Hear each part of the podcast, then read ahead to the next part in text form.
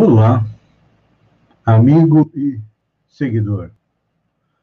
Seja bem-vindo à nossa live diária da Reflexão Matinal, onde eu e você vamos em direção ao nosso coração para lá, como jardineiros espirituais, elevar templos às nossas virtudes, ou seja, procurar aumentar dentro de nós as nossas virtudes as nossas qualidades, as coisas positivas, e ao mesmo tempo cavar masmorras aos nossos vícios, fazendo com que eles sejam extirpados de dentro do nosso coração, do nosso espírito, pois são eles a causa da nossa dor, da nossa infelicidade.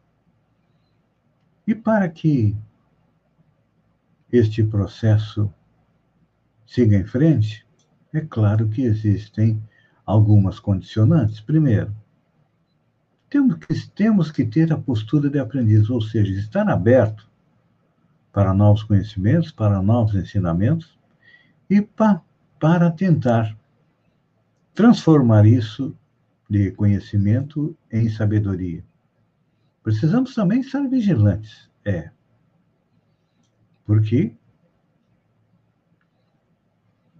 nós sofremos a influência do meio onde nós vivemos, das pessoas que estão à nossa volta e principalmente é, dos espíritos que também estão à nossa volta. Eles nos influenciam a ponto que muitas vezes são eles que nos governam. Então, a vigilância é fundamental para que possamos continuar na nossa caminhada. Então, depois que nós decidimos fazer esse trabalho, é claro que nós temos que conhecer as leis que regem esse trabalho. São as leis morais. Nós temos as, a lei maior do país, a Constituição, os códigos de processo civil, Código Trabalhista, enfim, uma imensidão de leis que muitas vezes nós não colocamos em prática porque não as conhecemos. Mas as leis morais, a lei divina ou natural, ela foi colocada dentro da consciência do homem, ou seja, no seu espírito, para que ele possa aprender a respeitá-las. E aí você pensa, mas como que eu vou respeitar uma lei que eu não conheço? Então, esse é o nosso trabalho. Levar até vocês um pouco de conhecimento da lei natural, porque diz o Espírito da Verdade, um dos espíritos que trabalhou na codificação da doutrina espírita, ou seja, o responsável pela sua codificação, ou seja, de trazê-lo para servir é, de guia para a humanidade, ele diz que é através das diversas encarnações que o homem vai compreendendo a lei natural. E à medida que conhece a si mesmo, porque a lei está dentro da nossa consciência. Então, vocês já pararam para pensar nesta colocação? Isso significa é, que não tem livro, pessoa ou posse que privilegie a verdade. Não. Com essa colocação de que as leis morais estão dentro da nossa consciência, acaba com as disputas religiosas. Não existe a religião. O que existe são as religiões e são caminhos que levam ao mesmo local, ou seja, à felicidade. Nós temos plena liberdade de escolher o nosso caminho, mas não temos o direito de forçar os outros a seguir o nosso caminho. Eu sempre exemplifico as religiões como sair de Balneário Gaivota para ir para Sombrio. Tem um caminho que é o mais curto, é o mais prático, que é a SC 446. É o caminho que normalmente as pessoas tomam. Mas, se alguém quiser tomar outro caminho, existem outros caminhos. Você pode ir na SC até a Avenida Interpraias, dobrar à esquerda e depois pegar a estrada que corta ali o reflorestamento e pode voltar para a SC ou pode ir até lá Passo de Torres e ir a Sombrio pela BR. É um segundo caminho. Tem um terceiro caminho. Você vai até ali ao Incruz, dobra à direita, vai até Balneário Rui do Silva e retorna a Sombrio pela BR. E pode também ir pela praia, tanto a Balneário do Rui do Silva como a Passo de Torres, e também de lá vir para Sombrio. Então, as religiões são caminhos. Uns são mais práticos, outros não, mas cada um tem o seu próprio caminho. E se a humanidade já tivesse compreendido isso há mais tempo, com certeza não teríamos tantas guerras religiosas, tantas disputas, tantas desavenças como nós temos ainda hoje. É importante lembrar que esse raciocínio também serve para nós que somos espíritas. Nós temos uma parte do conhecimento, não temos o conhecimento total. E o próprio Allan Kardec definiu a doutrina espírita como fora da caridade não há salvação. Sintetizou. Ou seja, todos nós podemos chegar a Deus, podemos chegar à felicidade, desde que sigamos o caminho do bem. Claro que existem caminhos mais pedregosos, outros menos, então. Isso também coloca por terra mais uma ideia que nós temos de que na nossa religião está a salvação da humanidade. Não está. A nossa religião é um caminho para uma parte da humanidade. Então, quando, chega, quando no futuro isso vai acontecer, nós nos conscientizarmos de que todos somos iguais, todas as religiões têm a mesma finalidade, vão acabar as disputas religiosas, não vai ser mais necessário ter é, um centro espírita, uma igreja católica, um templo protestante, um templo budista, é, uma sinagoga, uma mesquita, porque nós vamos compreender e nos ligar a Deus através de quem? Através do nosso coração. Então, à medida que nós vamos compreendendo a lei divina natural, as leis morais, nós vamos ser pessoas mais felizes. Pense nisso, amigo seguidor. Quer trabalhar pelo seu progresso espiritual? Coloque uma meta. A cada dia ser um pouco melhor do que no dia anterior.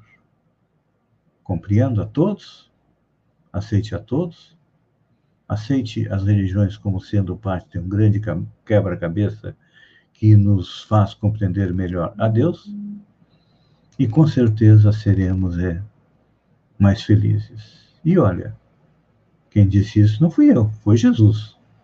Está em Lucas, capítulo 17, versículos 20 a 21. O reino de Deus está dentro de vós, ou seja, se ele está dentro de nós, não vamos guardar para nós o privilégio de, do caminho da perfeição.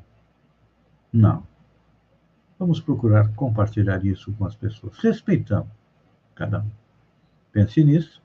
Enquanto eu agradeço a você por ter estado comigo durante esses minutos, fiquem com Deus e até amanhã, no amanhecer, com mais uma reflexão matinal. Hoje, estou compartilhando com vocês o pré-amanhecer, que está mais bonito que o amanhecer, porque aqui em Balneário Gaivota começou a chover mansamente. Um beijo no coração e até amanhã, então.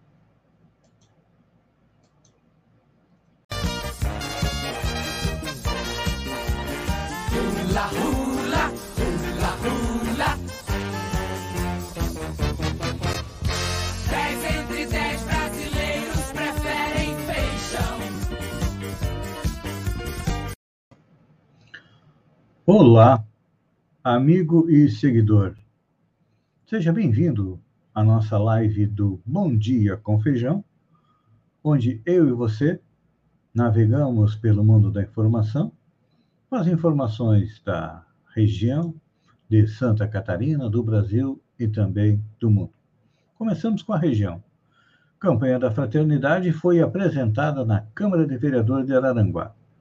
A explanação da temática acontece anualmente e neste ano foi a pedido da vereadora Lana Périco, do MDB. Neste ano, a CNBB e o Conselho Nacional das Igrejas Cristãs lançaram uma campanha da fraternidade ecumênica, ecumênica, ou seja, várias igrejas juntas, e o tema é Fraternidade e Diálogo, Compromisso com Amor, ou seja, neste ano a campanha da fraternidade trata da inclusão e a campanha da fraternidade vem sendo combatida dentro da igreja pela ala mais conservadora que não aceita a inclusão de todos dentro da igreja.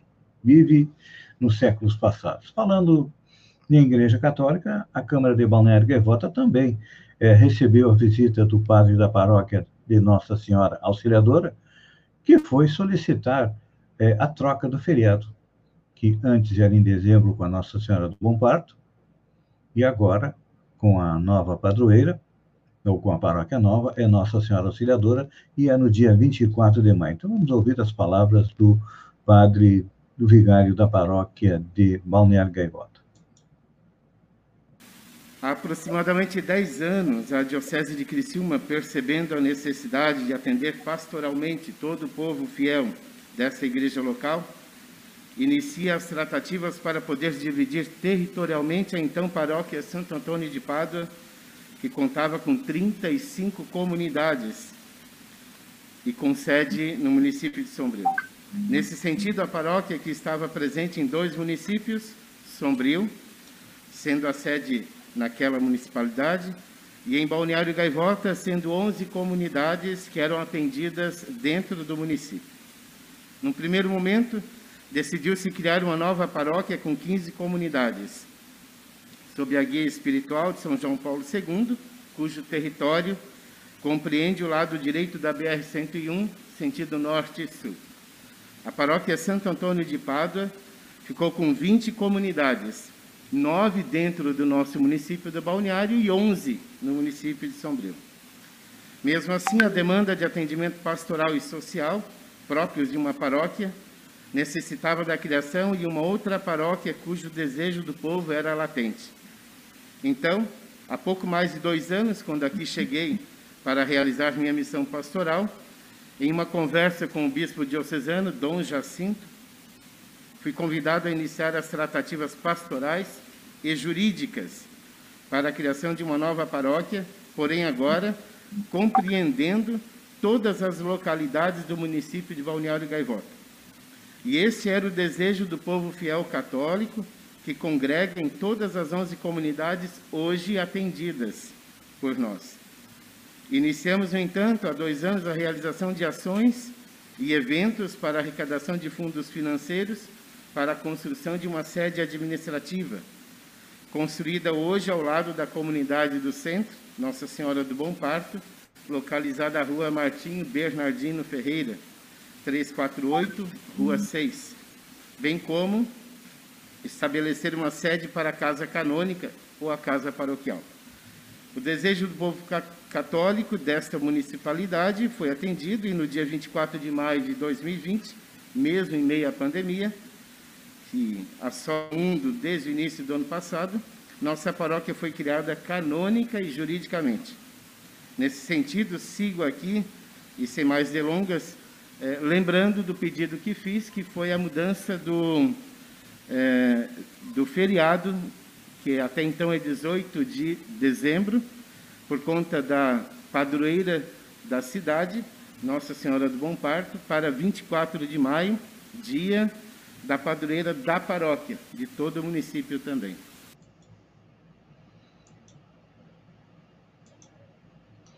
Então, essas foram as palavras do padre responsável pela a paróquia de Balneário Gaivota com respeito à substituição uh, do feriado de dezembro para o mês de maio.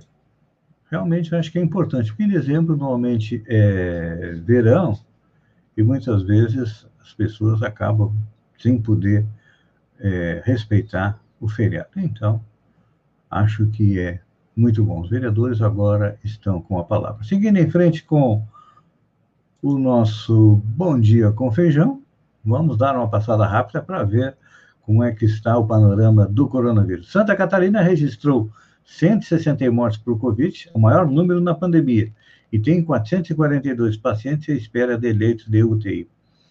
Só ontem foram acrescentados 7.547 novos casos, chegando a um total de 740.856. A taxa de ocupação do, do, de leitos de UTI do, do SUS é de 97,33%. Também, até segunda-feira, 401.310 doses de vacinas tinham sido aplicadas em Santa Catarina. Deste total, 302.616 receberam a primeira dose e 98.714 a segunda. É importante lembrar que na primeira leva são cerca de 800 mil pessoas que são no primeiro grupo que têm que ser vacinadas, ou seja, neste momento ainda não foi vacinado nem a metade. Indo para o Brasil, mais um recorde.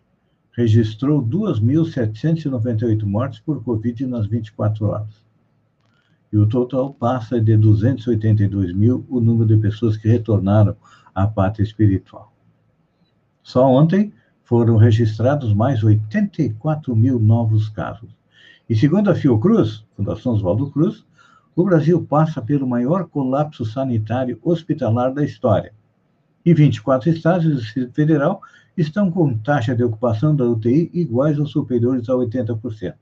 E, pelo jeito, de acordo com as declarações do ministro da Saúde, que já assumiu, a coisa não vai mudar. Ele disse que vai dar continuidade àquilo que Pazuello vinha fazendo, e quem manda do ministério é o presidente Jair Bolsonaro. Então, a gente sabe que o lema continua o mesmo, menos vacina e mais cloroquina. Trocando de assunto, The Voice Kids terá Carlinhos Brau, Gabi Amarantos e Michel Teló como jurados. A Globo anunciou ontem que Gabi Amarantos, Michel Teló, junto com Carlinhos Braus, formam o time de jurados do The Voice Kids na nova temporada que estreia em abril. Teló é veterano da competição de adultos do The Voice Kids, que agora vai avaliar os jovens também. Já Gabi vai estrear como jurada no programa, depois de uma passagem como técnica assistente de Lulu Santos em 2013. Olha só que bela decisão da Justiça. Justiça manda Fundação Palmares devolver Marina e Benedita à lista de personalidades negras. A Justiça Federal do Distrito Federal determinou que a Fundação Palmares devolva os nomes de Benedita da Silva, Marina Silva e João Francisco Santos, o Madame Satã, à lista de personalidades negras. A informação é da revista Época. A decisão do juiz federal, Diego Câmara, atende o pedido de Rede Liberdade o presidente da Fundação Palmares, Sérgio Camargo, tomou a decisão de excluir os nomes que, porque não gosta em outubro de 2020. Ele chamou Marina e as outras pessoas de preto por conveniência. e ele? Me desculpe, mas eu considero ele um preto de alma branca que é extremamente racista contra é, seus próprios irmãos. Última notícia, BBB 21. Projota é eliminado com 91,89% dos votos. Projota foi eliminado nesta terça-feira com 91,89% dos votos. Como sempre, o eliminado e seus amigos ficaram muito surpresos. Ele disputou a eliminação com Thaís, que teve 6,72%, e com Pocá, que teve 1,39%. Arthur é, ficou devastado por perder seu colega de confinamento. O momento foi de muita emoção para quem continuou no reality. Os brothers se despediram do Projota antes dele deixar a casa. E eu também. Agora me despeço de vocês. Dou um até amanhã. Fiquem com Deus e olha, por favor, vamos respeitar todos os protocolos é, da saúde em relação ao coronavírus, porque ele está aqui na nossa região também, é, de acordo com o boletim que foi liberado na segunda-feira, Oito pessoas morreram no final de semana. Então, vamos nos cuidar. Um beijo no coração e até amanhã, então.